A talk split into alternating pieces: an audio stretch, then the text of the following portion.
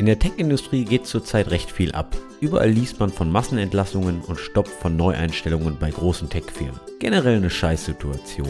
Das Ganze hat uns unter anderem zum heutigen Thema gebracht. Interviews aus der Sicht des Bewerbers. Sei doch mal ehrlich, wann hast du das letzte Interview gemacht, wo du rausgegangen bist, dir selbst auf die Schulter geklopft hast und hast gesagt, wow, das war eine Mega-Leistung. Bei vielen ist das gegebenenfalls schon etwas her. Oder man hat sich eher einen abgestammelt und gedacht, fuck, wieso habe ich Thema X nicht erwähnt? In dieser Episode sprechen wir darüber, wie man sowas vermeiden kann, geben Tipps für souveräne Antworten auch bei schwierigen Interviewfragen und klären, warum man Interviews führen sollte, wenn man gar keinen Job sucht. Wir starten jedoch erstmal in Portugal. Viel Spaß und los geht's. Wolfgang, du warst ja jetzt gerade anderthalb Wochen in Portugal und hast ja die Sonne auf deine Plauze scheinen lassen.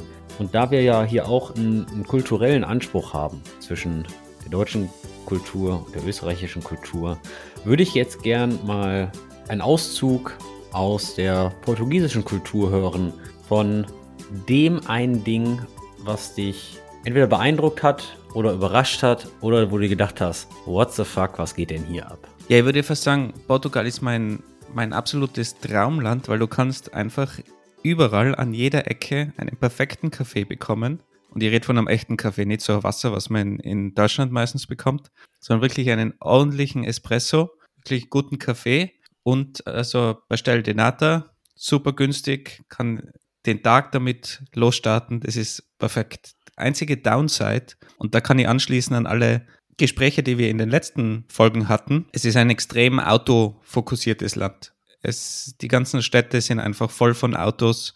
Und wenn man das vergleicht mit Amsterdam oder anderen Städten, da liegen noch Jahrzehnte dazwischen. Also das ist die einzige Downside. Man bekommt überall guten Kaffee, aber kann ihn nur neben extrem starkem Verkehr trinken. Wenn du Amsterdam ansprichst, sprichst du speziell diese, diese Fahrradverliebtheit an, oder? Es geht gar nicht um die, um die Fahrradverliebtheit unbedingt, aber halt als alternatives Verkehrsmittel und dort hast du halt einfach super schmale Gehsteige. Gehsteige, muss ich dir das noch erklären? Na, Gehsteige sagt ihr auch, oder? Bürgersteig nennt man sowas hier. Äh, Bürger, Bürgersteig, ja, genau. Wenn du, wenn, du, wenn, du, wenn du von Gehsteig sprichst, denke ich irgendwie immer an Klettersteig. Und Klettersteig ist ja dann doch schon ein bisschen was anderes bei euch in den Bergen, oder? Oder nennt ihr einen Klettersteig auch Gehsteig? Ja, manche würden das vielleicht auch Gehsteig nennen, äh, was heutzutage so versichert ist in den Bergen für manche Wanderer, unter Anführungszeichen. Egal, ähm, auf jeden Fall, diese Gehsteige sind extrem schmal und dann gibt es halt einfach vier Spuren für einen, für einen Autoverkehr oder so in der Innenstadt, was halt einfach wenig Grün bedeutet und wenig Lebensqualität, meiner Meinung nach. Also da ist Amsterdam oder auch andere Städte sind da schon wesentlich besser. Gar keine Frage. Ja gut, ich meine, ich komme aus dem Pott was soll ich sagen? Wir haben ja sogar Düsseldorf hat sich jetzt mittlerweile verbessert und hat macht so Dinge in Richtung Radwege und und solche Sachen. Also da braucht Portugal wahrscheinlich noch länger, aber es ist auch verständlich, muss man dazu sagen. Aber da sieht man einfach den harten Unterschied wieder. Was denkst du, woran liegt das? Äh, liegt das an der, an der finanziellen Lage von Portugal? Ähm, wie, wie ist denn da eigentlich generell so die, die Marktlage in Bezug auf, ja, vielleicht sogar, weiß ich nicht, Tech? Ist das ein aufstrebendes Land oder ist das eigentlich gerade so ein Land, was gerade von, von, der, von der schwierigen Weltlage irgendwie gebeutelt ist? Ich habe da jetzt natürlich keine ge genauen Zahlen, aber ich glaube, das liegt ziemlich, ziemlich weit hinten. Und die hatten einen extremen Brain Drain, also dass die gut ausgebildeten Leute, und die haben eigentlich eine sehr gute Ausbildung, halt alle ins Ausland gegangen sind. Teilweise früher, hat mir Portugies erzählt, sogar gepusht haben, dass du ins Ausland gehst damit sie einfach weniger Leute haben, weil das war so die, die erste Lösung. Wenn wir weniger Leute haben, brauchen wir weniger Geld. Natürlich sehr langfristig gedacht. Aber mittlerweile bemühen sie sich wieder sehr, auch die Leute zurückzuholen. Und es gibt eigentlich sehr viele IT-Firmen, die jetzt in Richtung Portugal gehen, was einfach sehr kostengünstig ist, schönes Land ist. Und das fast so das neue Spanien wird, so für günstigere Arbeitskräfte und im schönen Umfeld und warmen Umfeld arbeiten. Also da sieht man schon durchaus eine Bewegung Richtung Portugal und auch viele Freelancer oder Digital Nomads oder fast Nomads arbeiten mittlerweile von Portugal. Also es ist durchaus ein beliebtes Land und könnte natürlich auch eine gewisse Chance sein für Portugal. Hast du denn, hast du denn gerade mal ein, zwei große Namen, Big Player, die ihr Headquarter in, in, weiß ich nicht, Lissabon oder vielleicht sogar Porto haben, also in Portugal generell? Headquarters, keine Ahnung, ob es da überhaupt Firmen gibt, aber es haben mittlerweile einige Firmen einfach Standorte dort, weil es einfach kostengünstig ist und ein schönes Land ist. Also ich weiß wohl, dass Lissabon selbst als schon als Tech-Hub gefeiert wird, wo ziemlich viele Startups ähm, angesiedelt sind, ähnlich wie, sagen wir mal, in Deutschland Berlin oder in den Niederlanden Amsterdam. Kommt zwar jetzt alles nicht nahe dem Super Tech-Hub in Europa, der dann Dublin wäre, aber es gibt auf jeden Fall eine Ansammlung von, von Wissensträgern in Lissabon anscheinend. Es gibt ja auch diese große Konferenz oder ja, ich nenne es mal Konferenz, Marketing-Event, Web Summit. Ist, glaube ich, eine der größten in Europa, würde ich fast sagen, und sehr bekannt. Also es geht schon einiges in die, in die richtige Richtung und kann man sich doch mal, durchaus mal überlegen. Eben günstiger Kaffee, Bestelldinata, perfekter Start in den Tag. Web Summit bezeichnet sich selbst als äh, jährliche Technologiekonferenz. Ja, in der Tat. Sie findet in Lissabon statt, ist auch ein, ja, ich würde schon fast sagen, einer der, der größten Events in, in Europa in dem Bereich. Nicht jetzt zu vergleichen mit dem, mit dem Mobile Congress in, in Barcelona, aber ich habe auch schon gehört, dass die, dass der Web Summit schon Lissabon an die Grenzen treibt, möchte ich mal sagen. Also so viel ich weiß, ich war selbst noch nicht da, aber ähm, du wirst schon am Flughafen begrüßt. Am Flughafen haben, hat das hat das Web Summit dann schon ähm, die ersten Camps aufgebaut, etc. etc. Also die die nehmen die ganze Stadt dann ein. Ich weiß jetzt gerade nicht, wie viele Leute da sind, aber muss schon ich würde sagen, eine hohe fünfstellige oder vielleicht sogar sechsstellige Zahl an Besucher sein. Die Website klagt sich mit über 70.000 Teilnehmern. Aber, aber schauen wir mal, ob das bei 70.000 bleibt in der Zukunft, weil es war ja doch so ein, ein Good Feel-Event, weil aktuell schaut es ja in der Branche eher etwas schwieriger aus in der ganzen Startup-Szene und, und VC-Funded-Szene.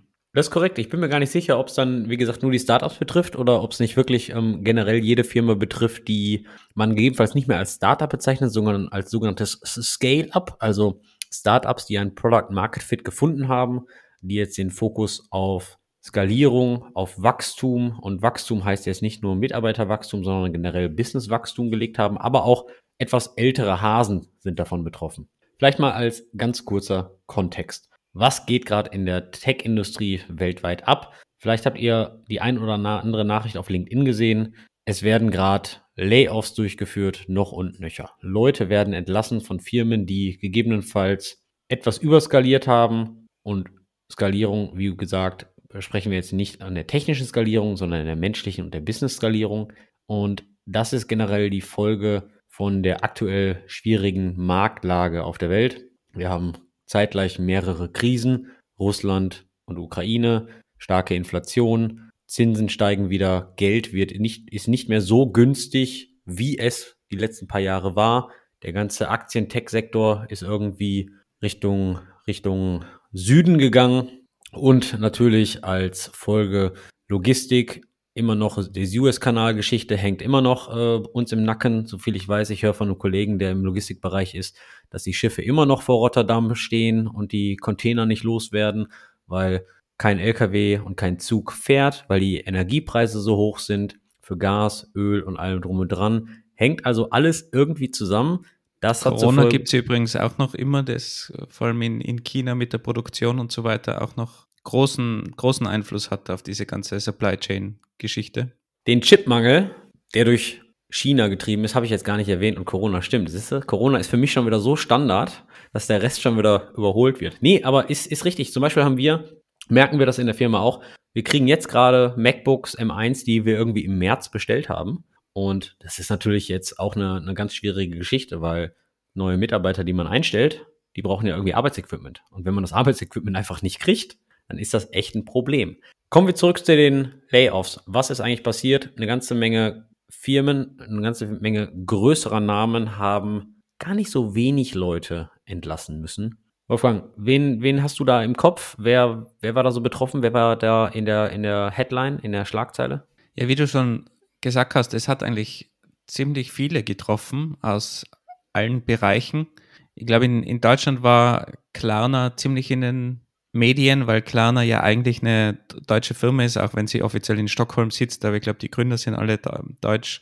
Oder Gorillas als, als deutsches Unternehmen, die haben ja auch irgendwie 15 Prozent oder so von ihrer gesamten Workforce entlassen und ich glaube 50 Prozent im, im Headquarters in, in Berlin. Also das sind schon, schon große Mengen, auch Klarna, ich glaube 700 Leute oder sowas in der Richtung. Also gute 10 Prozent aber auch die ganz die großen, sei es jetzt Meta mit, mit Facebook, die einfach zurückgehen und nicht mehr so viel Leute einstellen wollen oder, oder sogar gestoppt haben. Ich glaube, Twitter hat auch mehr oder weniger einen Hiring Freeze durchgeführt, also stellt keine Leute mehr ein, keine neuen Leute mehr, was ja automatisch dann auch immer einen Rückgang bedeutet, weil du ja automatisch Leute immer verlierst oder Leute kündigen. Das heißt, sie schrumpfen schon alle. Vor allem im Finanzsektor war das natürlich extrem stark zu sehen. Es werden aktuell einfach alle, alle Firmen getroffen. Und durch die ganzen Domino-Effekte dann, glaube ich, auch Firmen, die überhaupt nichts mit den Industrien zu tun haben. Und das wird dann wahrscheinlich runtergehen bis zum Mittelstand, mittelfristig. Also der Markt wird sicher schwieriger werden. Glaubst du, dass das Einfluss auf die IT hat, dass, dass jetzt Firmen plötzlich einfacher IT-Leute finden? Sehr gute Frage, sehr komplizierte Frage.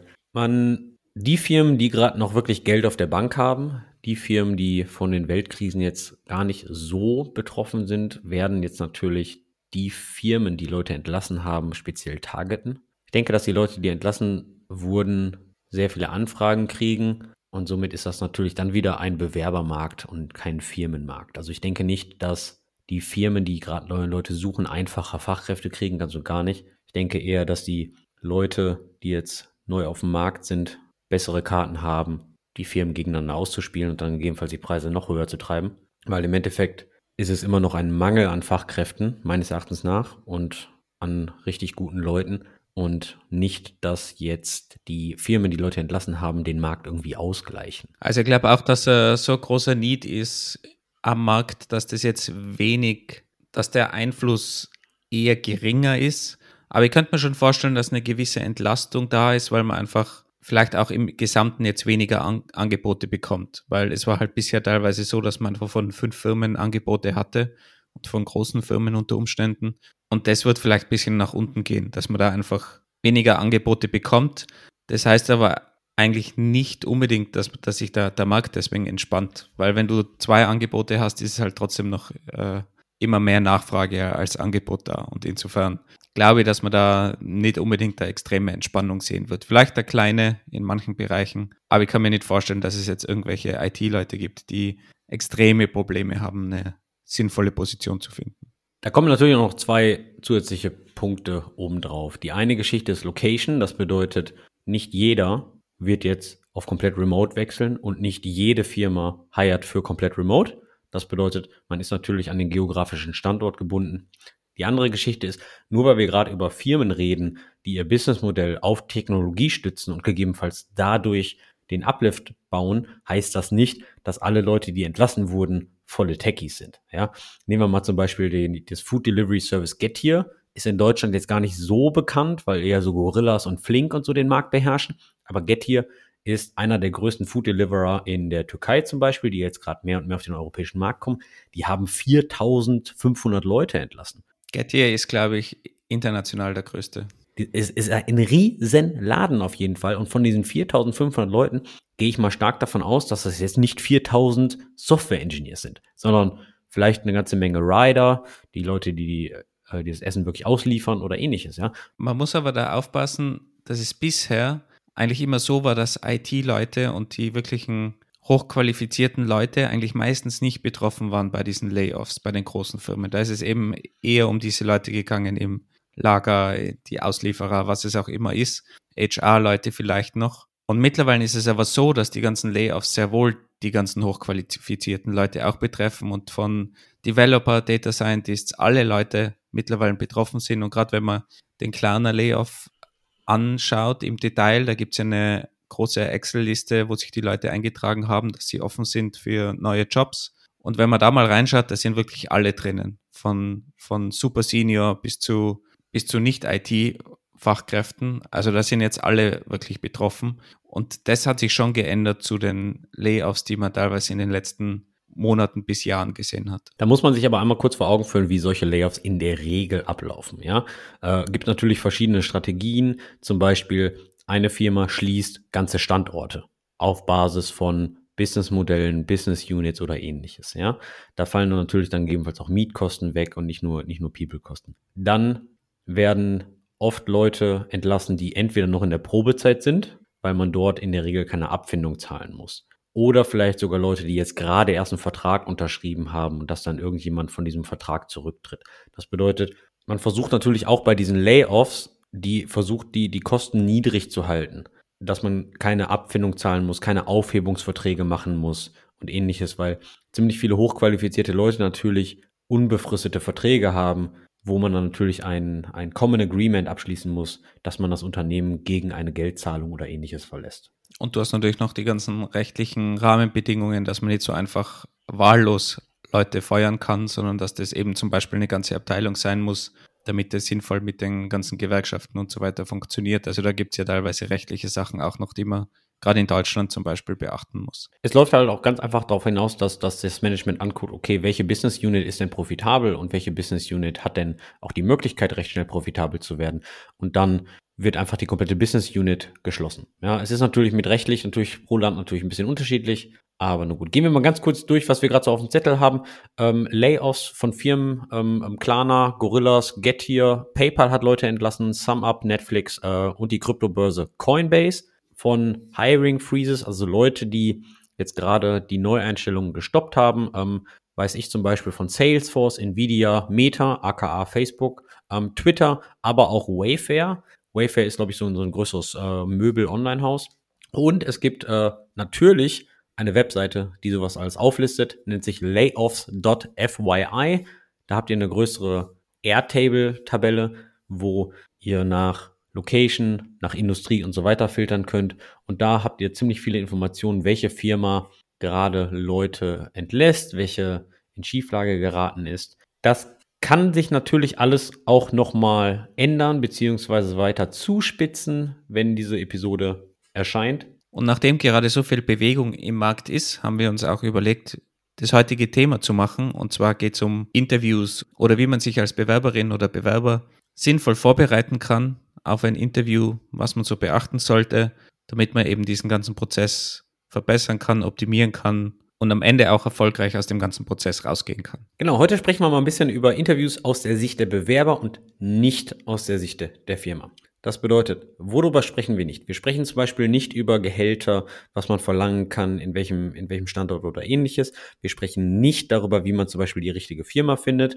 Aber da haben wir eine, by the way, eine gute Episode. Das war die Episode, lass mich mal checken, Episode 11. Die Suche nach dem IT-Traumjob verlinken wir natürlich in den Show Notes. Sonst Episode 11, hört euch das mal an. Wie findet man denn die ideale Firma? Und wenn man dann die ideale Firma gefunden hat, dann kann man sich diese Episode anhören, weil dann geht es um den nächsten Schritt des Interviews. Und wir sprechen nicht über Interviews aus der Sicht der Firma, die neue Leute einstellen möchte. Wir somit nur der Fokus, ihr sucht einen neuen Job, ihr habt ein Vorstellungsgespräch und ab da geht's weiter. Da machen wir mal eine eigene Folge darüber, was man aus der Firmensicht beachten muss. Aber das ist wirklich mindestens eine Folge wert. Und ich bin da, ich bin da gerade voll im Thema. Nicht, weil ich mich gerade selbst beworben habe, das ist bei mir schon ein paar Monate her. Aber weil ein sehr, sehr guter Kumpel von mir vor kurzem auf mich zukam und sagte, der will sich wegbewerben. Und zwar ist er jetzt nicht in der, nicht in der Tech-Industrie, nicht in der Softwareentwicklungsindustrie, sondern in etwas älteren Industrie, der, der Stahlindustrie. Und dort ist das eigentlich so, man geht in ein Unternehmen, in so einen riesen Konzern, man lernt da, man übt da seinen Job aus und dann geht man da irgendwann in Rente. Auf jeden Fall hat er mich überrascht und hat gesagt, hey, pass mal auf, ich möchte mich woanders bewerben ich habe diese Stellenanzeige, kannst du mal drüber gucken, du machst das doch mal hier und da öfters. Sag ich, jo, klar. Und dann sagt er zu mir, dann haben wir ein bisschen so die, die Bewerbung ähm, geschrieben, hat er abgesendet, wurde dann auch zum Bewerbungsgespräch eingeladen.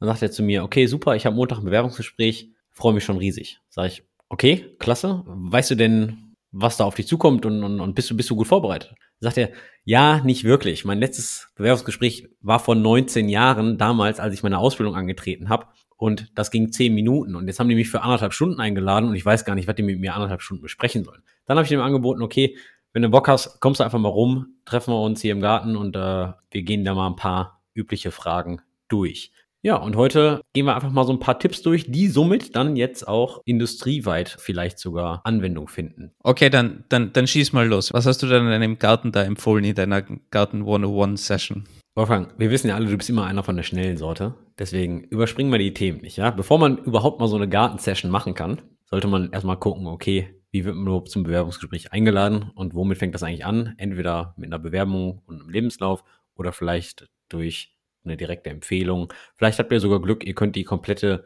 äh, Dokumentengeschichte einfach skippen, weil ihr jemanden kennt im Unternehmen der euch dann vielleicht sofort ein Bewerbungsgespräch besorgt, weil es gibt immer wieder Meldungen, dass über 30 oder 40 Prozent der Jobs nie, also die besetzt werden, nie ausgeschrieben werden. Ja, die werden dann über ein Netzwerk gefüllt. Kann sogar gegebenenfalls noch höher sein. Wobei ein Lebenslauf oder ein CV eigentlich fast immer gebraucht wird, weil es gibt ja irgendwie einen offiziellen Prozess oder in irgendeinem System oder man, man hat was in der Hand. Also ich würde auf jeden Fall einen Lebenslauf empfehlen und ich glaube auch, dass das wichtig ist, dass man da einen bei der Hand hat, der einigermaßen gepflegt ist. Hast du da irgendwelche Tipps diesbezüglich Lebenslauf? Ich habe in letzter Zeit auch einige gesehen und war doch überrascht, wie schwierig es ist, noch für manche einen Lebenslauf zu erstellen, einen sinnvollen.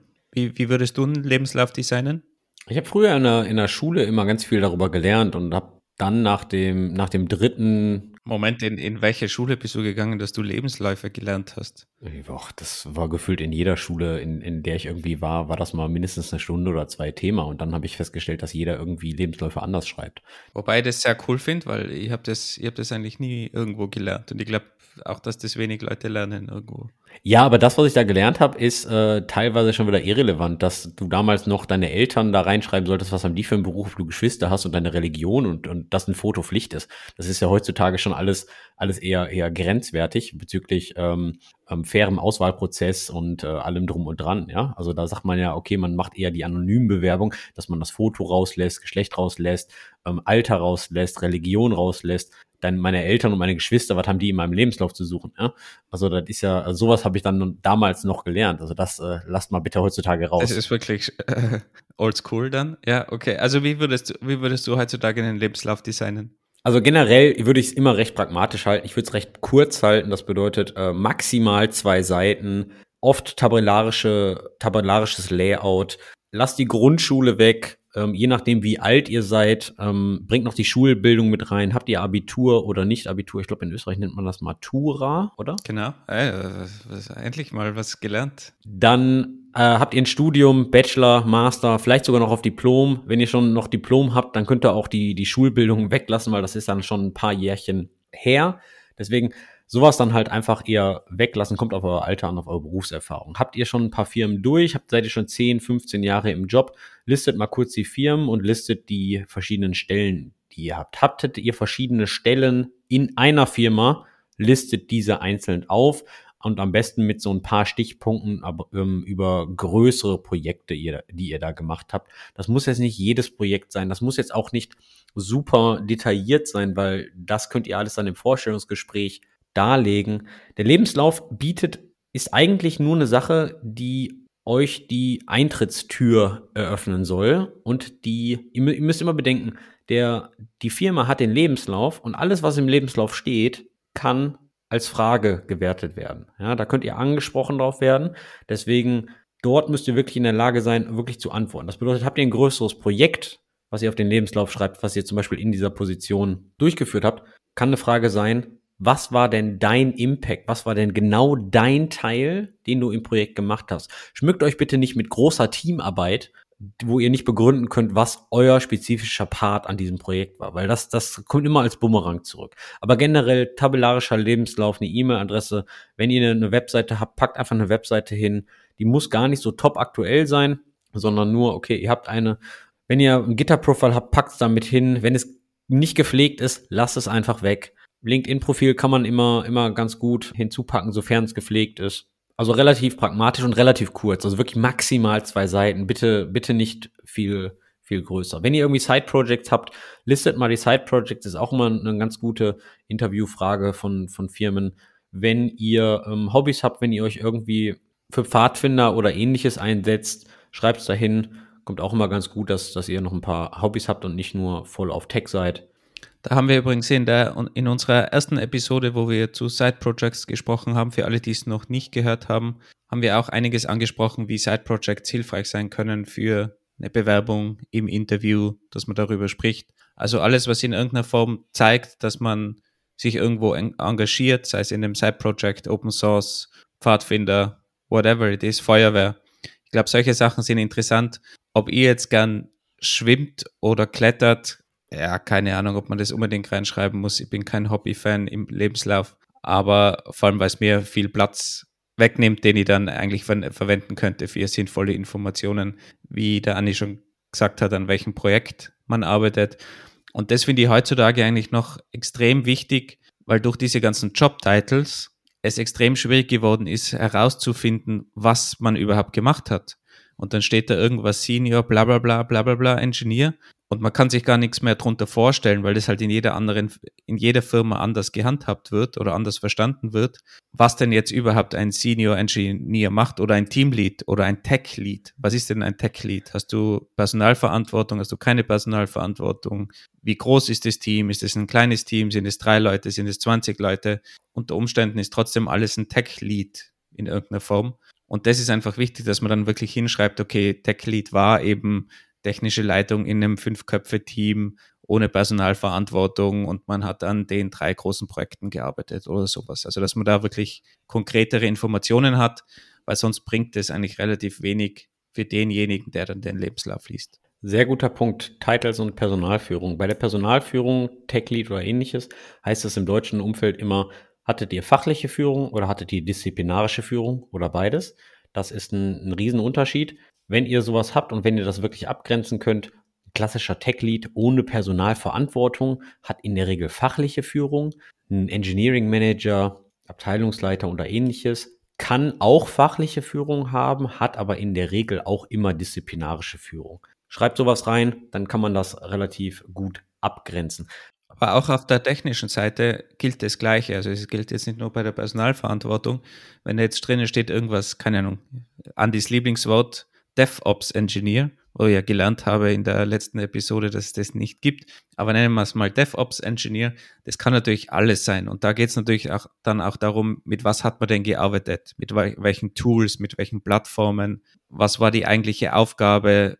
Wie gesagt, hat man da in einem, in einem Cross-Functional Team gearbeitet? War das eher in, einer, in einem Ops-Umfeld? Und was hat man gemacht und welche Tools hat man verwendet? Weil das gibt dann auch schon ein bisschen einen Einblick, okay, in welchen Umfeld hat sich denn das Ganze bewegt? Ist es jemanden, jemand, der nur einen coolen Titel aufgestülpt bekommen hat oder kennt er wirklich die DevOps-Kultur, wie es der Andi immer so schön nennt und kann mich der zum Beispiel weiterbringen oder diejenige weiterbringen, wenn ich sie einstelle?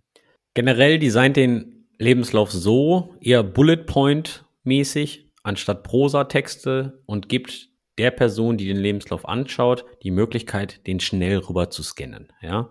Nicht jeden einzelnen Satz lesen müssen, sondern schnell scannen, habt ein bisschen Abstand zwischen den Stationen, die ihr bisher auf eurer Karriere gemacht habt und so weiter und so fort. Also, dass man das schnell, dass man relativ schnell in ein, anderthalb Minuten einen, einen guten Überblick über euch bekommt. Wir hatten ein bisschen gerade über Links gesprochen, GitHub und LinkedIn-Profile. Wenn ihr die habt, wenn die einigermaßen gepflegt sind, packt sie rein. Wenn nicht, lasst sie weg. Auch kein Weltuntergang. Spielt im deutschen Sektor die Plattform Zing oder wie man sie ausspricht, habe ich mal gehört, Crossing noch eine Rolle. Das ist so ungefähr damals, ich vergleiche das wie mit StudiVZ und Facebook, wo Zing das StudiVZ war und LinkedIn das Facebook, weil irgendwie habe ich das Gefühl, LinkedIn hat äh, Zing gerade mal gepflegt überrollt, zumindest im deutschen Markt. Wie siehst du das, Wolfgang? Habe ich auch immer geglaubt, sehe aber mittlerweile ganz anders, weil wenn man sich die Zahlen anschaut, ist Xing immer noch die größte Plattform im deutschsprachigen Raum, weit, weit, weit äh, vor LinkedIn. Und vielleicht, wenn man in der extremen Tech-Bubble zu Hause ist, ist LinkedIn wahrscheinlich der Klassiker und ich verstehe es auch nicht ganz, warum Xing noch immer so verwendet wird, weil die, die Plattform selbst einfach nicht sehr gut ist. Aber das ist eine sehr große Plattform, auch jetzt mit der Connection zu Kununu und so weiter, als äh, die, die ja aufgekauft worden ist von, von Xing. Das ist also schon eine große Firma, die dahinter steckt und da auch extrem pusht und wo auch viele Recruiter auf der Plattform sind. Also im deutschsprachigen oder Dachraum ist es sicher die Plattform schlechthin noch, auch im technischen Bereich. Aber natürlich, gerade im technischen Bereich ist LinkedIn sehr wichtig und wenn man international dann geht und, und vielleicht in irgendeinem Remote-Job oder so, dann, dann führt da sowieso kein Weg dran vorbei an LinkedIn, meiner Meinung nach. Also wie es langfristig aussieht, keine Ahnung mit Xing, aber aktuell hat es noch mehr Bedeutung, als man so denken würde. Persönlich sehe ich es ein bisschen anders. Größe ist nicht alles. Und es kommt, glaube ich, dann auch äh, ganz drauf an, ähm, für welchen Job, welche Firma ihr so targetet, wo ihr arbeiten wollt. Aber also ich zum Beispiel kümmere mich um Zing eigentlich gar nicht mehr, nur noch LinkedIn und fertig. Aber könnt ihr, könnt ihr äh, selbst entscheiden, wenn ihr das LinkedIn-Profil habt, die ganze Sache mal eben kurz auf Zing updaten, kostet euch auch nur 20 Minuten. Von daher, wenn ihr den Benefit mitnehmen wollt, macht's ruhig. Ich persönlich sag, okay, ich kümmere mich nicht mehr um Zing. Mittlerweile ist es ja auch so, dass gerade im nicht-deutschen Raum ist mir es aufgefallen, auch so Dinge wie Arbeitszeugnis oder persönliche Referenzen auf so Plattformen wie LinkedIn wandern und dass Leute mittlerweile fragen, kannst du mir eine Bewertung oder eigentlich ist keine Bewertung, ein Review oder Referenz schreiben auf LinkedIn, dass das public sichtbar ist, weil das mittlerweile eigentlich fast wichtiger ist als irgendwie ein offizielles Arbeitszeugnis. Weil gerade in Deutschland zum Beispiel die Arbeitszeugnisse sowieso immer irgendwie nur positiv sein dürfen und eine persönliche Referenz dann einfach noch mehr Wert hat als so ein Standard-Arbeitszeugnis. Wenn ihr bei einem deutschen Arbeitgeber seid, holt euch ein Arbeitszeugnis. Ganz im Ernst, ich habe welche auch im Ordner hier. Ich habe noch nie eins irgendwo dran gepappt, weil das Problem mit deutschen Arbeitszeugnissen, das, was ich immer sehe, ist, du kannst so lange Nachbesserung fordern, bis es dir passt. Und dann hast du diesen komischen Code mit manche Wörter äh, sind schlecht, er war stets bemüht ähm, und äh, stets zu unserer Zufriedenheit, bla bla bla. Also mich interessieren Arbeitszeugnisse eher weniger. Ähm, ich hole mir trotzdem immer eins. Warum, muss ich zugeben, weiß ich jetzt gerade auch nicht, warum ich das mache. Aber äh, vielleicht, damit ich äh, als guter Deutscher was für, die, äh, für den Aktenordner habe. Aber sowas würde ich jetzt auch nicht mehr dran packen. Ich würde genauso wie ähm, persönliches Anschreiben, was man früher hat, würde ich jetzt auch nicht mehr so machen. Ein kleiner Disclaimer, guckt wirklich, welche Firma ihr auswählt, wo ihr euch bewerbt. Das bedeutet, bewerbt ihr euch eher bei dem guten deutschen Mittelstand, bei dem sogenannten Hidden Champion, bei einem etwas, wie soll man sagen, vielleicht nicht modernen Venture Capital Funded Unternehmen, dann spielt Sing eine größere Rolle. Dann spielt gegebenenfalls das letzte Arbeitszeugnis eine Rolle und vielleicht auch noch ein Anschreiben. Ich glaube, das Anschreiben ist noch ziemlich, ziemlich Standard eigentlich. Das wird in sehr vielen Bereichen noch gefordert. Da muss man einfach checken, wird es überhaupt gefordert? Und dann kann man sich überlegen, okay, wie viel Liebe steckt man dort rein. Manche Hiring Manager, für die ist das wirklich wichtig und die schauen sich diese Anschreiben an. Und wenn es nicht gut personalisiert gemacht ist, kann es ein Grund sein, dass man rausgekickt wird. Ist für mich noch ein Rätsel, warum man das heutzutage immer noch macht. Aber es wird durchaus von manchen Firmen oder Hiring Managern gefordert. Also auch da Vorsicht, aber umso internationaler die Firma, glaube ich, umso unwichtiger wird dieses Anschreiben. Genau, wollt ihr, wollt ihr voll in die Tech-Bubble, wollt ihr in die High-Growth-Unternehmen, wollt ihr in internationale Unternehmen, in sogenannte Startups, Scale-Ups, dann spielt sowas alles keine Rolle mehr. Ja, dann spielt kein, das Arbeitszeugnis keine Rolle mehr, dann spielt das Anschreiben keine Rolle mehr. Da hilft in der Regel einfach nur Lebenslauf und ab da geht's dann weiter. Dennoch fürs Anschreiben macht da, falls ihr das beim deutschen Mittelstand, Hidden Champions oder ähnliches anwenden wollt, bitte, bitte, bitte kein Copy-Paste. Ja, da macht das wirklich personalisiert auf die Firma, nutzt das Wording aus deren Stellenausschreibungen, äh, sucht euch ein persönlicher, äh, persönlicher Kontakt, guten Tag, Herr Müller und so ähnliches, steht oft irgendwie auf der Recruiting-Seite oder ähnliches. Ruft vielleicht vorher nochmal ganz kurz an, hey, ich würde mich gerne bei euch bewerben, habt ihr vielleicht mal einen direkten Ansprechpartner, den ich dann erwähnen kann. Ähm, das, das gibt euch dann in der Regel so einen minimalen Vorteil. Schreibt eigentlich, okay, warum das Unternehmen für euch interessant ist, wie seid ihr darauf gestoßen, warum die Stelle, auf die ihr euch bewerbt, für euch interessant ist und werdet da wirklich, wirklich, wirklich spezifisch. So spezifischer ihr werdet in diesen, in diesen ein, zwei Sätzen, umso mehr Value liefert ihr dem, dem Leser auch und sagt, hey, der hat sich wirklich damit auseinandergesetzt. Und als letztes, warum ihr zum Beispiel für diese Stelle geeignet seid, ja. Und nicht so, weil ich lernen möchte, weil ich die Industrie kennenlernen möchte, sondern schaut euch an, wo haben die letztens investiert? Haben die, haben die irgendwie eine neue Anlage für, weiß ich nicht, Biokunststoff oder ähnliches investiert, ja? Bringt sowas mit rein. Oder ein cooles Projekt oder äh, einen Blog-Eintrag, wo sie über ein cooles Projekt schreiben, dass man wirklich sich drauf dass man wirklich drauf referenziert, okay, dieses Projekt ist so cool, weil und darum möchte ich arbeiten bei euch. Nicht, weil das moderne Technologie einsetzt. Das ist Bullshit, Bingo. Ja, werdet spezifisch. So spezifischer ihr seid, ist genauso die Feedback geben. Ja, nehmt euch da wirklich ähm, Kurzzeit und macht das wirklich gezielt auf die Firma. Und wenn es kein Anschreiben gibt, kann man diese Personalisierung trotzdem durchführen und würde sogar schwer empfehlen, zumindest wenn man den Job wirklich haben will, dass man den CV oder den Lebenslauf dementsprechend anpasst. Also dass man checkt, okay, welche Keywords sind denn so in der Ausschreibung genannt. Vielleicht hat man Blog-Einträge, vielleicht kennt man sogar jemanden in der Firma oder probiert einen Kontakt herzustellen, dass man mal so weiß, okay, was sucht die Firma eigentlich? Und dann kann man dementsprechend den Lebenslauf anpassen und diese Keywords in den Lebenslauf einbauen, gerade wenn es um Technologien geht. Wenn man weiß, okay, diese Firma verwendet MySQL zum Beispiel. Dann kann man vielleicht irgendwo in, in seinem Lebenslauf einbauen, okay, ich habe MySQL-Erfahrung in diesem und diesem Bereich gesammelt. Und so kann man dementsprechend auch einen Fit herstellen zwischen dem Lebenslauf und der Stelle. Das ist also auch ganz wichtig, dass man da schon in die richtige Kerbe trifft und einen Vorteil hat und nicht automatisch rausfliegt, einfach weil man zu generisch war und der Lebenslauf so generisch aufgebaut ist, dass er eher so den Eindruck hat, dass das jetzt keine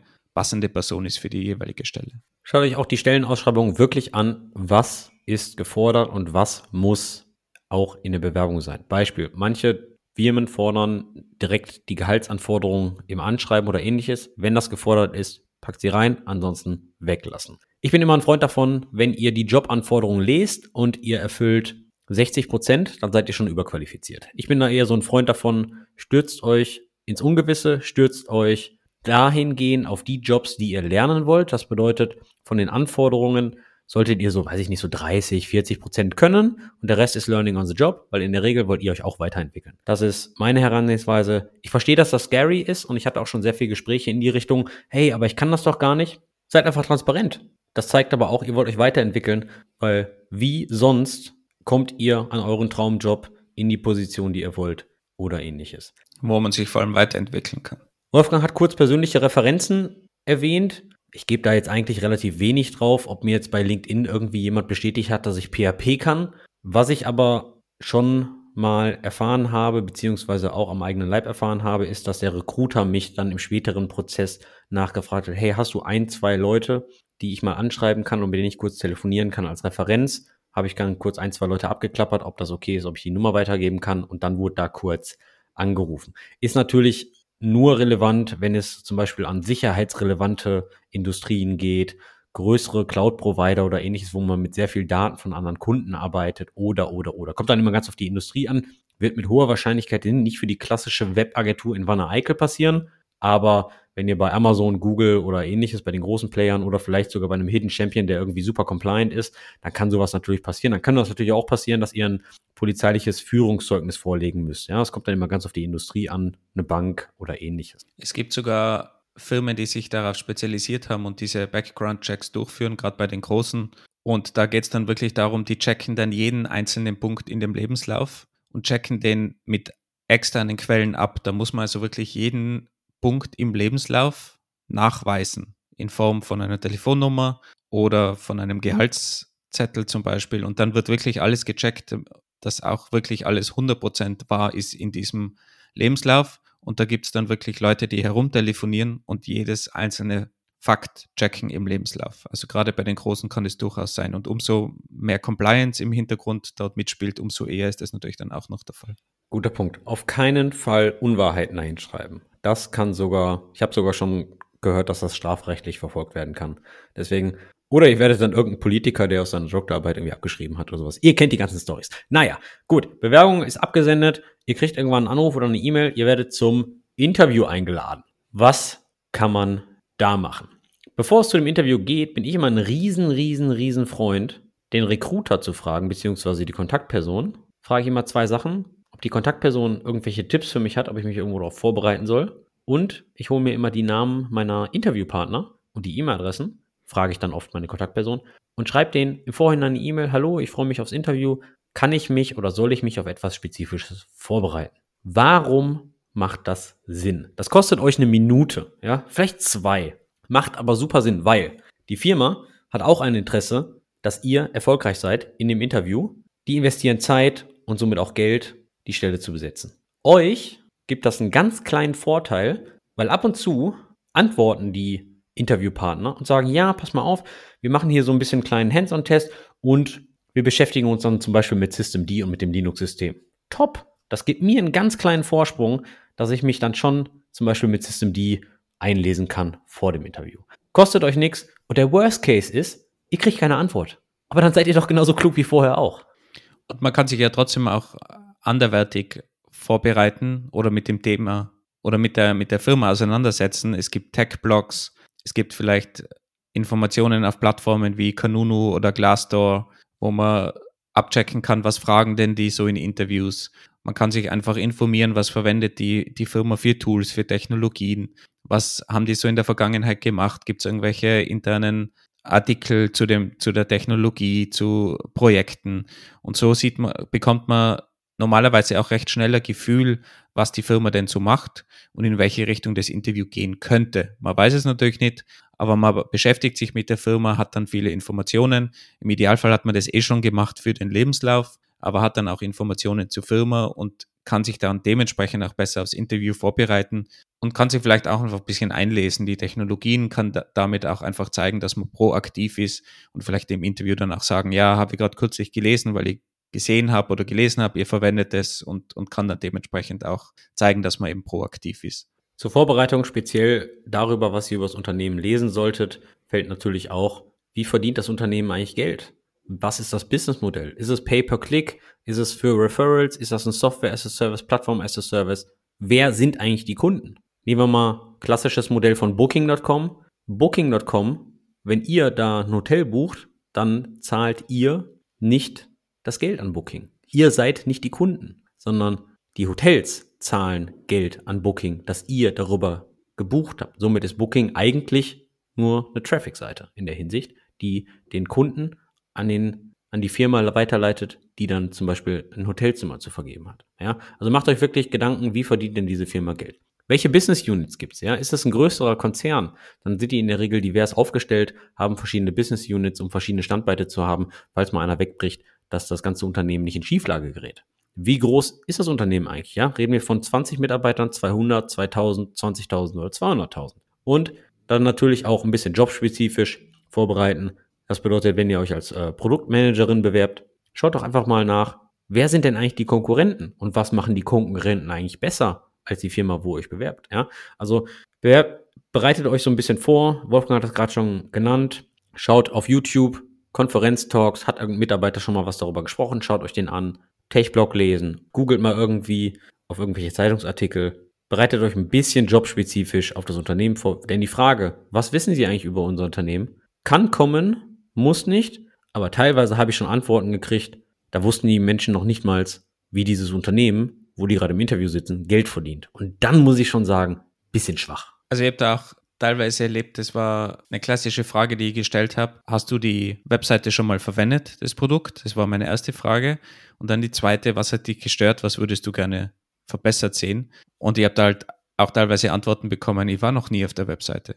Ich will für euch arbeiten, aber ich, ich war noch nie auf eurer Webseite. Ich habe keine Ahnung, was das Produkt macht. Und das ist natürlich dann schon schwierig. In einem ganz sehr großen Unternehmen, wo man vielleicht ganz speziell in irgendeinem Unterbereich einsteigt, kann man vielleicht drüber hinwegsehen, aber ich glaube, wenn es in Richtung Interview geht, vor allem On-Site-Interview, wo man dann wirklich zur Firma eingeladen wird, spätestens dann muss man sich mit der Firma meiner Meinung nach beschäftigt haben, weil dass man in irgendein anderes Land fliegt, um für ein Interview und dann noch nie auf der Webseite von der Firma war, dann ist es meiner Meinung nach ein schlechtes Zeichen. Generell noch zwei Punkte, die eigentlich auf jedes Interview zutreffen. Oder eigentlich drei Punkte. Der erste Punkt ist die Vorbereitung. Ja, gegebenenfalls sind wir als Software-Ingenieure gerade sehr gesegnet und ja, vielleicht ist es gerade ein Bewerbermarkt und kein, kein Firmenmarkt. Dennoch solltet ihr euch ein bisschen vorbereiten. Was macht das Unternehmen? Wie verdient das Geld? Ja? Einfach nur, um nicht den Eindruck zu entwickeln, I don't give a shit ist auch einfach nur respektvoll und ihr wollt euch natürlich auch irgendwie bei einem Unternehmen bewerben, wofür ihr vielleicht steht und wo ihr gegebenenfalls mehr als sechs Monate haben wollt. Also bereitet euch ein bisschen vor, auch wenn das Unternehmen sich auch bei euch bewirbt. Da kommen wir somit zum zweiten Punkt. Ein Interview ist eine bidirektionale Unterhaltung. Nicht ihr bewerbt euch nur bei dieser Firma, sondern auch inzwischen, Fachterm Fachkräftemangel, das Unternehmen bewirbt sich also auch bei euch. Ja, das ist, es war vielleicht in den 70ern ein bisschen anders. Inzwischen ist es aber so. Deswegen seht das Interview bitte auch als bidirektionale Unterhaltung und nicht nur als klassisches Frage-Antwort-Spiel, wo ihr da sitzt und einfach nur auf die Fragen antworten müsst. Das heißt aber auch, dass man sich dementsprechend vorbereiten muss, um dann Fragen überhaupt zu haben für diese bidirektionale Unterhaltung. Also dass man dann auch Fragen stellen kann, okay, wie macht ihr denn das? Wie ist euer Team-Setup? Wie funktioniert irgendwie eine technische Komponente, dass man da also wirklich gute Fragen in der Hinterhand hat, weil auch das erwartet wird, meine, meiner Meinung nach, und auch eine gute Möglichkeit ist, einfach mehr über das Inform mehr über dieses Unternehmen zu erfragen und zu erfahren. Und ein Großteil von dem Interview kann auch darüber passieren, dass man eben Fragen stellt und auch da dann in, in tiefere Diskussionen kommt. Also auch da bringt diese Vorbereitung sehr viel. Und als letzter Punkt, und den müsst ihr euch wirklich verinnerlichen, Interviewing ist immer, immer, immer, immer mit etwas Glück verbunden. Und das könnt ihr auch nicht beeinflussen. Mit wem habt ihr das Interview? Wie ist die Person gerade drauf? Hat die Person sich gerade vielleicht von seinem Partner getrennt oder von, von ihrem Partner getrennt? Ja, das könnt ihr alles nicht beeinflussen. Das beeinflusst aber euer Interview und das beeinflusst leider auch das Interviewergebnis. Ja, ihr könnt der einzige Experte in der ganzen Welt über diesem Thema sein und ihr könnt trotzdem für die passende Stelle rausfliegen aufgrund von nicht technischen oder nicht fachspezifischen Kriterien. Natürlich gibt es da ein paar Techniken, um da gegenzuwirken. Was nennt sich Thema strukturiertes Interview und Co. Machen wir mal in einer zukünftigen Folge, wenn wir das Thema aus Firmensicht betrachten. Dennoch, falls ihr eine Absage kriegt, nehmt sie nicht persönlich, ist immer mit etwas Glück verbunden. Aber jetzt sind wir so lange um das Interview herum gerudert. Wenn wir jetzt mal in das Interview einsteigen. Andi, du in deiner Gartensession, was hast du denn da an Tipps zur Verfügung gestellt, wenn es um das Interview selbst geht oder wie ein Interview eigentlich abläuft? Ich denke, es ist erstmal wichtig zu verstehen, wie die generelle Struktur von einem Interview ist.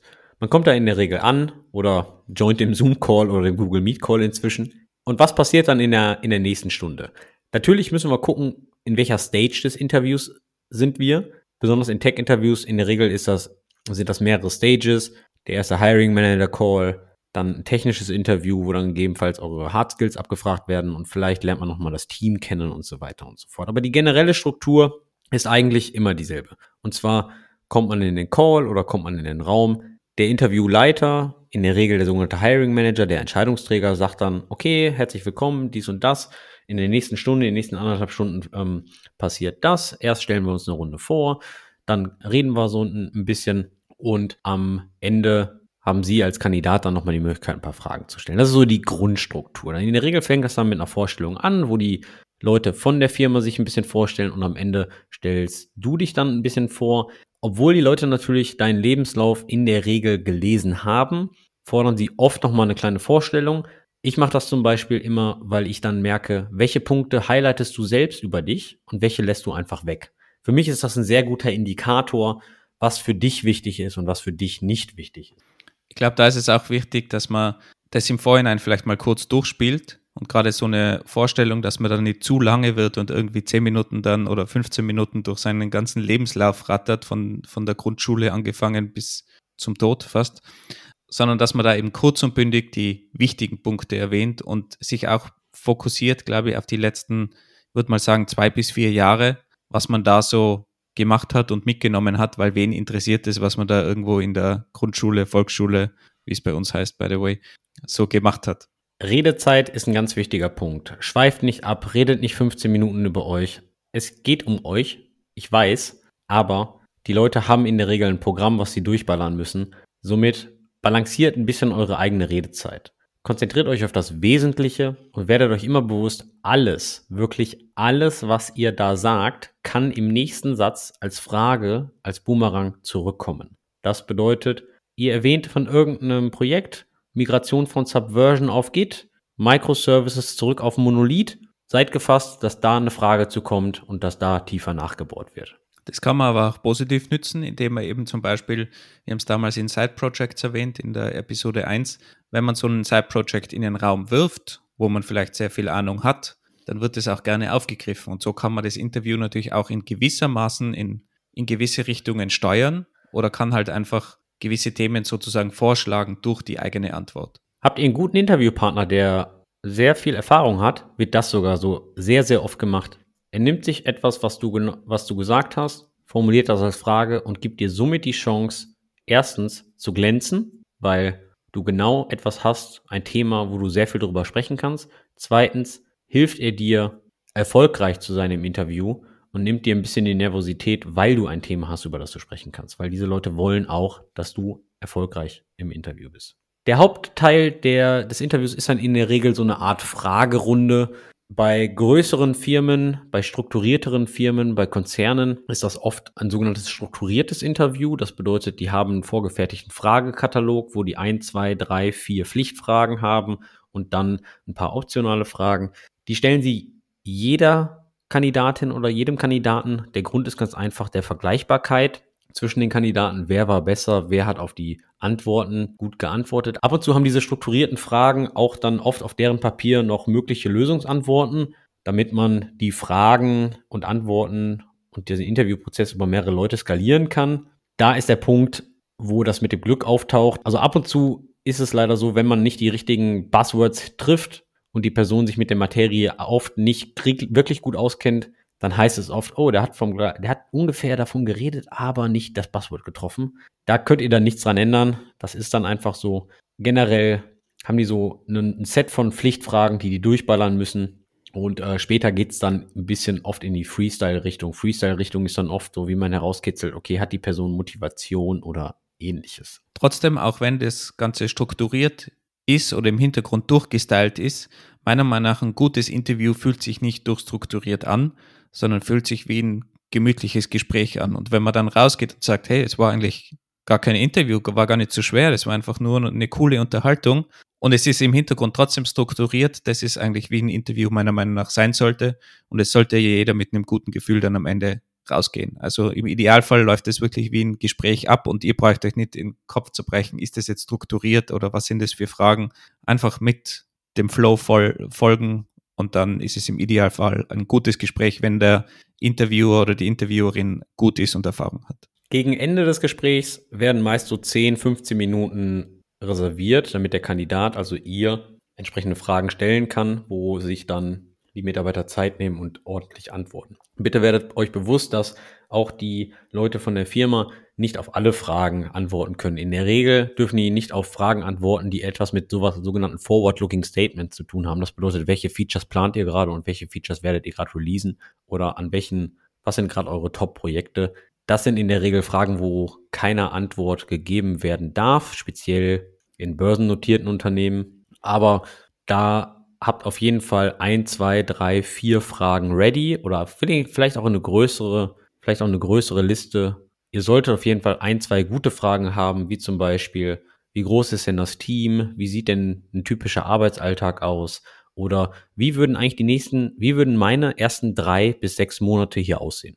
Aber da würde ich jetzt nochmal einhaken mit dem, es darf nicht geantwortet werden. Also bei einer guten Firma, gerade bei einem börsennotierten Unternehmen, erwarte ich mir auch, dass da gute Leute sitzen und dass die eine Antwort auf sowas haben. Also wenn ich frage, was sind eure Top-Projekte, egal ob die das dürfen oder nicht, der muss mir eine oder die muss mir eine Antwort geben. Einfach um mich zu motivieren. Klar, die, das wird nicht das Geheimprojekt sein, was die Welt revolutioniert, aber wenigstens in welche Richtung das geht, was das für Technologien sind vielleicht oder was da für Challenges in irgendeiner Form in der Firma sitzen. Ich brauche nicht dieses ganze Projekt erklären, aber da erwarte ich mir sehr wohl eine gute Antwort und ich finde, das ist auch ein sehr wichtiger Bereich, wo man eine Frage stellen kann. Was sind die Top-Projekte? An welchen Projekten würde ich dann arbeiten? Man kann ja dann auch ehrlich antworten, okay, das ist unklar oder es ist aktuell gibt es einfach so viele Projekte in, in dem und dem und dem Bereich, aber es ist nur unklar, wo du dann eingesetzt wird kann man ja ehrlich drüber, drüber reden, aber ich erwarte mir schon, dass da einiges zurückkommt. Ja, okay, das ist ein fairer Punkt. Vielleicht damit mal den Interviewpartner ein bisschen challengen. Gute Leute kriegen so eine Frage nicht als erstes. Somit haben die sehr wahrscheinlich eine Antwort ready. Wie dem auch sei, habt auf jeden Fall Fragen ready, die euch auch wirklich interessieren, damit ihr nicht am Ende da steht, wenn ihr gefragt habt, habt ihr noch eine Frage? Und sagst du, ach nö, eigentlich ist alles klar. Quatsch, ihr sitzt ja gerade eine Stunde im Interview und bewirbt euch für eine komplett neue Firma. Natürlich habt ihr ein paar Fragen, ja. Kannst auch fragen, wie sieht euer Code-Review-Prozess aus oder wie oft deployt ihr am Tag? Einfach nur mal ein Gefühl zu kriegen von der Kultur, ja. Das sind jetzt sehr technische Fragen, aber ihr könnt auch sehr viel kulturelle Fragen. Bereitet euch auf jeden Fall vor, holt euch ein paar technische, holt euch ein paar Fragen. Und auch da wieder Blogartikel zum Beispiel lesen oder die ganzen Informationen, die ihr im Vorabfeld gesammelt habt, einfach verwenden und daraus Fragen kreieren. Wenn euch wirklich irgendeine Frage interessiert, weil ihr im Blogartikel gelesen habt, diese Technologie wird so eingesetzt und ihr habt euch überlegt beim Durchlesen, okay, warum machen die das nicht mit dieser anderen Technologie oder sowas? Perfekte Frage. Einfach mitnehmen und reinwerfen. Da sieht man auch dann, dass man gut vorbereitet ist, macht einen guten Eindruck und kann auch diese Sachen wirklich abklären. In der Regel wird das Interview damit abgeschlossen, dass ihr gar kein Feedback kriegt, sondern einfach nur so ein Satz wie vielen Dank für deine Zeit. Wir gehen jetzt mal zurück und besprechen das Feedback und du wirst sehr zeitnah über die nächsten Schritte informiert. Das ist so in der Regel der Standardsatz, mit dem man dann das Interview beendet. Also nicht ihr, sondern eure Interviewpartner. Und dann müsst ihr eigentlich warten. Ich kenne aber auch Firmen, die wirklich das sofort entscheiden. Du bleibst in der Leitung oder in 15 Minuten danach bekommst du die Entscheidung inklusive Feedback. Respekt hatte ich noch nicht so, finde ich aber cool. Gehen wir mal ein bisschen auf die auf das Gespräch selber ein. Jetzt haben wir ein bisschen über die Struktur gesprochen, auf die Fragerunde sozusagen.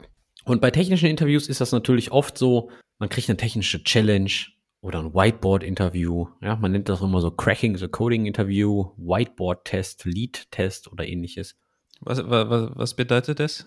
Das bedeutet in der Regel, stell dich mal ans Whiteboard oder hier hast du ein digitales Whiteboard und dreh mal ein Binary Tree um. Gib mir mal den Algorithmus, um den Binary Tree einfach umzudrehen. Was heißt umzudrehen? Wie kannst du denn den Binary Tree um, umdrehen?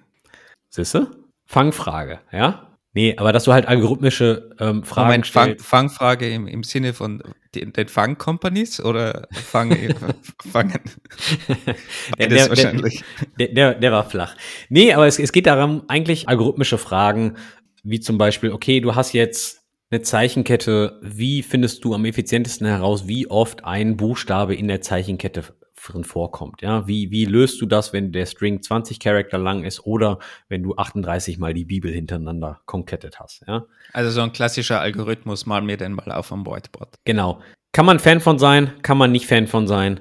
Ich glaube, das kommt immer ganz auf die Firma drauf an, wo ihr euch bewerbt. Es wird auf jeden Fall gemacht. Die Chance, dass ihr in irgendeiner Art und Weise eine technische Frage in irgendeiner solchen Richtung bekommt, ist sehr hoch. Manche sind sehr hart, besonders wenn ihr in Richtung Google, Facebook und, und Co geht, weil der Grund ist ganz einfach, das ist deren Schema F, wie die die große Anzahl an Bewerbungen überhaupt handeln können. Die kriegen so viele Bewerbungen und die brauchen in irgendeiner Art und Weise einen knallharten Filter. Man hört ja auch ganz oft, dass man eigentlich bei, bei den großen Fang-Companies, um, um, um nochmal darauf zurückzukommen, eigentlich ohne eine Vorbereitung im Sinne von, ich lese mal vier, fünf Büchern fette Schwarten mit Algorithmen und so Dingen, Algorithmen und Datenstrukturen. Wenn man sich nicht so vorbereitet, mehrere Wochen lang, hat man eigentlich gar keine Chance. Also da gibt es natürlich sicher Unterschiede bei den Firmen. Andere Firmen haben so eine Art Homework-Test. Das bedeutet, ihr kriegt ein PDF nach Hause geschickt und müsst dann innerhalb von, weiß ich nicht, einer Woche, zwei, drei irgendwie so ein paar Lines of Code schreiben und dann zurückschinden. Dann wird das in einem Code-Review gemacht. Manche andere Firmen machen ähm, so eine Art Live-Coding, die geben euch dann so eine Online-IDE und ähm, dann müsst ihr zum Beispiel ein Klassiker ist immer so eine Palindromerkennung. Das bedeutet, ihr habt eine Funktion, da kommt ein String rein und der Return Value ist ein Boolean. Der String, der reinkommt, ist, das ist der Name Anna, also A-N-N-A. Ja, ist ein Palindrom. Ein Palindrom ist ein, ein, String, was du von vorne wie von hinten lesen kannst, äh, gleich geschrieben ist. Und dann ihr müsst äh, so eine Art Live-Coding machen. Wie findet ihr heraus, ob das Wort, was da jetzt gerade als Input-Parameter reinkommt, ein Palindrom ist und gibt dann True oder False zurück. Sowas zum Beispiel. Auf sowas kann man sich natürlich auch relativ gut vorbereiten, weil das sind so Klassiker.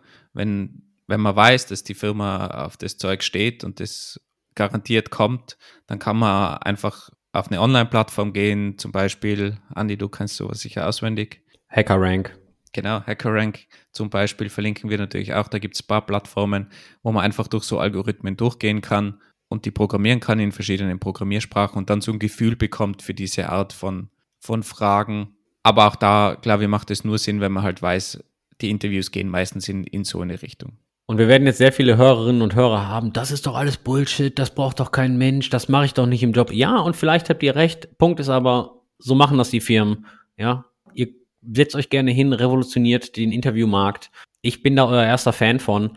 So läuft das Spiel halt leider. Und wenn ihr einen Job haben wollt in der Hinsicht, dann müsst ihr leider das Spiel mitspielen. Der Punkt ist jedoch, Ihr müsst dann nicht komplett nervös sitzen, schwitzen und allem drum und dran. Es gibt so, so zwei Möglichkeiten. Die erste Geschichte ist, ihr bereitet euch wirklich vor. Und zwar gibt es sogar ein Buch, kostet wie 30 Euro, nennt sich Cracking the Coding Interview. Das ist ein relativ dicker Schinken. Das ackert ihr durch. Da habt ihr eigentlich alles drauf, ja. Von jedem Sorting-Algorithmus über äh, Routing-Algorithmen, bla bla bla. Damit seid ihr eigentlich relativ gut vorbereitet. Die andere Geschichte ist aber auch, falls ihr sowas gestellt bekommt, und das ist meines Erachtens nach die richtige Stärke, denkt laut. Wie würdet ihr das Problem lösen? Auch wenn ihr es gerade nicht programmieren könnt, sprecht es durch. Seid offen. Es tut mir leid, ich weiß gerade nicht, wie ich das hier programmiere, weil Python nicht meine, meine bevorzugte Sprache ist und die fordern mir, dass ich das jetzt in Python schreibe.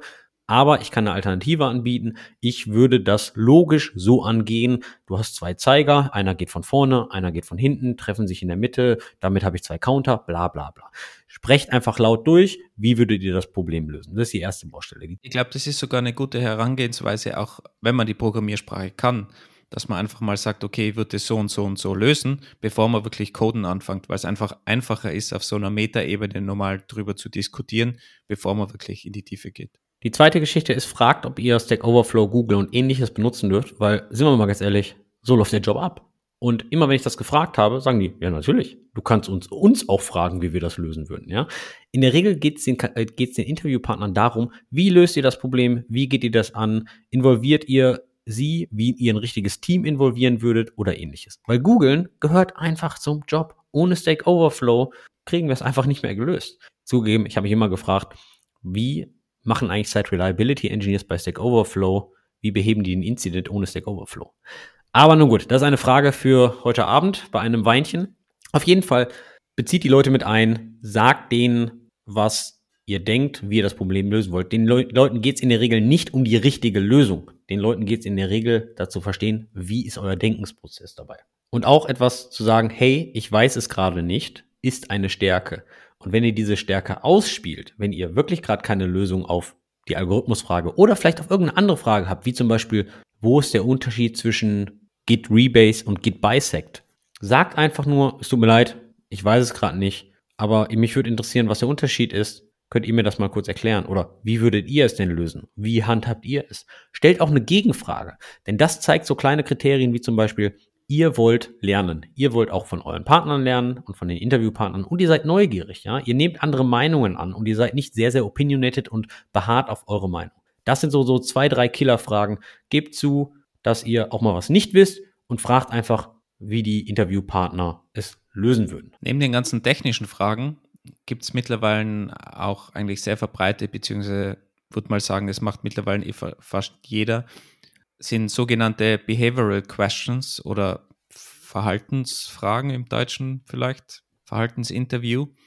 Da geht es um so Dinge abseits des Technischen, wie sich jemand eben im Team verhält. So klassische Frage wäre, wo liegen denn, wo liegen denn deine Stärken zum Beispiel? Oder wo liegen deine Schwächen? Oder Kannst du mir mal erzählen von einer Situation, in der du ein Problem mit einem Teamkollegen gehabt hast und wie hast du dieses Problem gelöst? Also solche Dinge, wie arbeitet man zusammen, wie sieht man sich selber und da kann man sich eigentlich auch sehr gut darauf vorbereiten, indem man einfach so ein paar Fragen durchgeht. Da gibt es hunderte Webseiten mit, mit Fragen, mit Beispielfragen und klar kann man nicht erraten, was für Frage da kommt, aber man kann sich einfach mal in diese Fragen hineinversetzen, was kann man denn da antworten? Und meistens sind es eigentlich immer die gleichen Patterns. Was sind meine Stärken? Was sind meine Schwächen? Und wie habe ich im, im Team reagiert? Da kann man sich einfach so ein paar Szenarien zurecht überlegen. Wie habe ich denn zusammengearbeitet mit einer Kollegin, mit einem Kollegen? Wann hatte ich einen Konflikt? Wie habe ich den gelöst? Wie hat man denn überhaupt zusammengearbeitet? Mit wem arbeitet man gerne zusammen? Und wenn man sich da eben ein paar Szenarien oder erlebte Dinge zurechtgelegt hat, dann kann man da auch ganz viele Fragen damit erschlagen. Das geht dann eigentlich relativ gut, wenn man da einigermaßen flexibel ist. Aber wichtig ist, dass man sich das einfach mal überlegt, wie würde ich sowas beantworten? Und wenn man da mal 20, 30 Fragen durchgeht, dann sieht man da sofort das Pattern und kann sich das zurechtlegen im Vorfeld. Und das ist dann auch ganz praktisch, wenn man nicht bei jeder Frage ständig überlegen muss, was hat man denn da erlebt und die letzten fünf Jahre durchgehen muss. Den Fragenkatalog zu kennen, den ihr gestellt bekommt, ist eigentlich fast unmöglich, weil jede Firma legt irgendwie den Wert auf anderen, auf einen anderen Fokus. Sachen, die ich immer gerne frage, ist, was hast du in den letzten drei Monaten gelernt? Oder ich lasse mir erklären, welches Projekt in der Vergangenheit gemacht wurde und worauf sie wirklich stolz sind Follow-up-Frage wäre dann eigentlich, wenn du das gleiche Projekt jetzt nochmal machen würdest, was würdest du ändern? Darauf zielt man dann so ein bisschen ab, okay, auf die Learnings von einem Projekt. Alternativ auch sowas, wie hast du schon mal in einem schwierigen Team gearbeitet? Was war da schwierig? Wie hast du es gelöst? Das sind eher so, so, so nicht technische Fragen. Oft ist es aber auch so, neben diesen Cracking the Coding Interview, dass man eigentlich mal nur so eine Architekturfrage oder eine Projektfrage bekommt, wie zum Beispiel, hey, lass uns doch mal einen URL-Shortener zusammenbauen. Wie würdest du das angehen? Das ist so die, das ist die Aufgabenstellung relativ offen, relativ high level. Was mir immer sehr, sehr viel hilft, ist nicht direkt, ja, genau, da würde ich die Golang-Applikation bauen und vorne noch einen, einen Traffic-Proxy und so weiter. Nicht direkt in eine Lösungssituation verfallen, sondern erstmal zwei Schritte zurückgehen. Okay, was, was gibt es denn für Requirements? Also ich stelle erstmal eine Gegenfrage und, und versuche erstmal ein bisschen Kontext über das Projekt zu kriegen. Das bedeutet, warum brauchen wir überhaupt einen URL-Shortener? Was ist das Ziel des URL-Shorteners? Wie viel Traffic kommt da? Von wie vielen URLs reden wir denn? Und so weiter und so fort. Einfach mal so ein bisschen, ist das ein so neues Software-as-a-Service-Produkt oder ist das nur für interne Benutzung oder, oder, oder. Und wenn die Person dann dir keine Requirements gibt, dann hilft es mir immer sehr, dass ich mir selbst welche setze. Okay, Nehmen wir mal an, wir machen das, äh, ist jetzt nur ein interner URL-Shortener, nur für die interne Abteilung, um die Newsletter-Links mitzutracken. Dann gehe ich mal davon aus, dass zwei Newsletter pro Monat versendet werden und, und, und. Somit komme ich hoch auf, weiß ich nicht, 100, 100 Newsletter in, äh, 100 Links in fünf Jahren, bla, bla, bla. Man setzt sich einen eigenen Rahmen. Warum ist das gut? Das ist gut, dass man dann, okay, auch noch andere Projektkriterien mit einfließen lässt und man hat nicht nur den Fokus auf Technologie, Technologie und welche Design-Patterns und allem drum und dran, sondern so wie das für ein Senior Staff Principal und so sich gehört, man denkt halt ein bisschen weiter. Die andere Geschichte ist, man kann auch sehr schnell einbringen, welche Sachen man nicht berücksichtigt. Im Kontext dieses Interviews würde ich ähm, wegen, wegen der Einfachheit folgende Dinge ausblenden, A, B, C. Somit steckt man sich selbst einen Rahmen und weil man sich selbst einen Rahmen steckt, kann man dann die Balance seiner eigenen Redezeit auch sehr stark kontrollieren, weil man sagt, okay, das ist mein Rahmen, das berücksichtige ich nicht und man verzettelt sich nicht. Das sind immer sehr, sehr positive Sachen, die ich zum Beispiel ähm, oft mache, weil man dadurch halt sehr viel abdeckt und nicht immer, ja, da würde ich das Observer-Pattern nehmen, weil, und da kann man auch über Skalierung reden von der Infrastruktur, wie viele Daten müssen denn vorgehalten werden, womit rechne ich denn? Denn ab und zu ist es auch einfach so, dass ein simpler Monolith einfach alle Probleme löst und keine komplexe Microsoft-Architektur. Ich glaube, Rückfragen stellen ist ganz allgemein sehr wichtiger Punkt und vorbereiten ist eben auch ganz wichtig. Aber der absolute Pro-Tipp, meiner Meinung nach, bei Interviews, wie man sich perfekt vorbereiten kann auf Interviews, ist Interviews zu machen. Und das ist eigentlich die einfachste Möglichkeit, sich vorzubereiten, weil da muss man keine Bücher durchgehen, da muss man nicht selber irgendwelche Informationen finden, sondern man bewirbt sich einfach bei Firmen, im Idealfall Firmen, zu denen man vielleicht gar nicht will, die aber in einem ähnlichen Bereich sind, und bereitet sich einfach dadurch vor und wird dann auch von selber draufkommen, oh, diese Fragen werden gestellt, oh, da habe ich mir noch nicht mir überlegt, was ich antworten könnte. Und so kann man sich auch perfekt auf Interviews vorbereiten. Und wenn man mal 20 Interviews gemacht hat, dann hat man schon eine extrem gute Vorbereitung. Und wenn man dann zu der Firma geht, zu der man wirklich unbedingt will, dann hat man zwar viel Zeit investiert in andere Interviews, aber ist auch super vorbereitet. Wobei 20 jetzt nur eine Hausnummer ist. Also 20 Interviews, durch 20 Interview-Pipelines zu gehen, ist, glaube ich, sehr harte Vorbereitung. Ihr müsst auch immer gar nicht aktiv euch bewerben.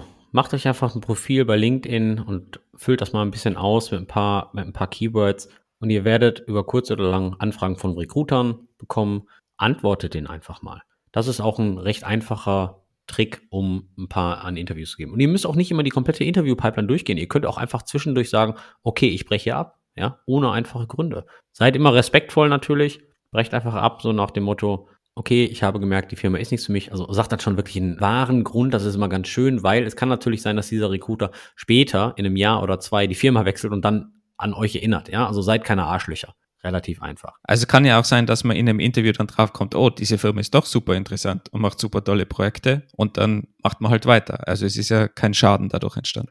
Der Wolfgang hat ja gerade 20 Interviews genannt, aber kein Zeitrahmen. Macht bitte nicht diese 20 Interviews in einem Monat, ja? Das stresst euch allem drum und dran. Nehmt euch ruhig Zeit, schedult die Interviews gerne mal in der Woche, zwei oder in drei. Ja, alles gut und macht euch keinen Stress. Ihr werdet auf jeden Fall sicherer mit den Antworten auf die Fragen.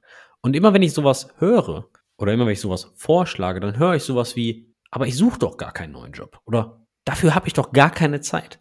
Machen wir uns nichts vor. Eine Stunde morgens mal vor dem Job zu investieren und einfach zu sagen, okay, ich mache von acht bis neun einfach ein Interview, bevor ich den den Job mit um 9 Uhr mit dem Stand-up starte, wo ist denn das Problem? Ja, könnt ihr mal hier oder da machen, kriegt ihr alles hin. Wenn ihr sagt, ihr habt keine Zeit dafür, dann denke ich, setzt ihr die Prioritäten nicht richtig. Und es ist auch völlig okay, wenn ihr keine Interviews führen könnt, ja, oder führen wollt. Aber im Endeffekt müsst ihr Arbeit investieren, falls ihr wirklich einen guten neuen Job haben wollt, bei vielleicht einer High-Profile-Company oder ähnliches, ja. Ich glaube, wir haben das schon öfters mal erwähnt. Es schadet auch nicht, das einfach immer wieder, wenn man einen Job hat, zu machen nebenbei. Man kann da abchecken, ist der Marktwert noch okay, was ich verdiene, würde ich woanders ganz andere Gehälter verdienen. Man kann auch drauf kommen, oh, die eigene Firma ist gar nicht so schlecht, wie man immer gedacht hat, wenn man eigentlich fünf Interviews geführt hat und sich jedes Mal denkt, um Gottes Willen, diese anderen Firmen sind katastrophal, dann schätzt man vielleicht die eigene Firma wieder oder auch umgekehrt, kann auch sein, aber dann ist es ein guter Grund zu wechseln. Oder man erfahrt auch andere Herangehensweisen von anderen Firmen, kann die wieder reinbringen in die eigene Firma. Also man hat auch einen gewissen Austausch durch Interviews zwischen den Firmen. Auch als Interviewer ist es ganz praktisch, man lernt einfach was über andere Firmen. Also das ist nicht unbedingt auch verlorene Zeit für die, für die Firmen an sich. Wenn man ein Interview führt und der dann oder diejenige sich dann entscheidet abzubrechen. Also es kann für alle eine Win-Win-Situation sein. Und für alle, die Interviews führen, also in Firmen, jetzt keine Ahnung, eine Lead-Position haben, Hiring Manager sind, für die kann es natürlich auch eine gute Erfahrung sein, einfach wieder mal auf der anderen Seite vom Tisch zu sitzen, das Gefühl zu bekommen und da einen kleinen Refresher zu haben oder vielleicht auch was zu lernen, wie machen das andere Firmen in einem Interview. Also es ist ein Lernprozess und Interviews gehören meiner Meinung dazu, um eben einen Wissensaustausch zwischen Firmen zu haben. Und das kann man also wirklich sehr sportlich und positiv sehen und nicht immer nur, oh je, wenn jemand ein Inter Interview führt, dann will er weg und ich verliere jetzt äh, meine beste Mitarbeiterin. Generell ist das ein Feld, wo es ganz klassisch drauf ankommt, Learning by Doing. Ihr werdet sicherer, ihr werdet nicht mehr so nervös, ihr wisst, welche Fragen kommen, ihr wisst eure Limits. Ja, es ist auch mal ganz gut, einen Spiegel vorgehalten zu bekommen, dass ihr vielleicht nicht der Big Player seid. Einfach, einfach mal, bringt euch mal wieder auf den Boden, vielleicht auch mal ein bisschen Selbstre Selbstreflexion. Von da aus kann ich nur empfehlen. Das war mal wieder eine lange Episode über das Thema Interviews aus der Bewerberperspektive. Gegebenenfalls sehr opinionated. Ich würde mich über eure Meinung freuen. Wie macht ihr das? Wo sagt ihr, hey, guter Tipp oder Andi, Wolfgang, wollt ihr mich eigentlich verarschen? Das ist doch kompletter Bullshit. Schreibt uns mal eine Mail, stetisch at engineeringkiosk.dev oder via Twitter at engkiosk. Wir sind gespannt über eure Meinung und wir sind auch gespannt, wo ihr einfach mal anderer Meinung seid. Denn, Achtung, alles sehr opinionated, das ist unsere Erfahrung. Wir wünschen euch auf jeden Fall viel Spaß und viel Erfolg, falls ihr euch entscheidet, den einen oder anderen Trick mal auszuprobieren. Und jetzt hätte ich noch eine ganz konkrete Frage an alle. Und zwar, was war die beste oder schlechteste Frage, die ihr irgendwann gestellt bekommen habt in dem Interview? Wenn ihr uns das noch senden könnt, könntet auf Twitter oder E-Mail, wäre sehr cool, mal da eine Sammlung zu haben. Interessiert sicher viele, viele Leute, was denn da an so Fragen herum ist dort draußen. Wie immer gilt, Links, die wir erwähnt haben, findet ihr in den Show Notes. Ansonsten wünschen wir euch viel Spaß beim Nachdenken, welche Interviews ihr in nächster Zeit startet. Rock den Tag. Bis später. Schöne Woche. Ciao.